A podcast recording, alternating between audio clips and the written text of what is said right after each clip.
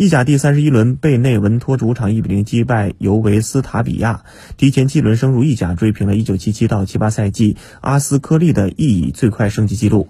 2017到18赛季，贝内文托在意甲六胜三平二十九负积二十一分，以最后一名的成绩降入意乙。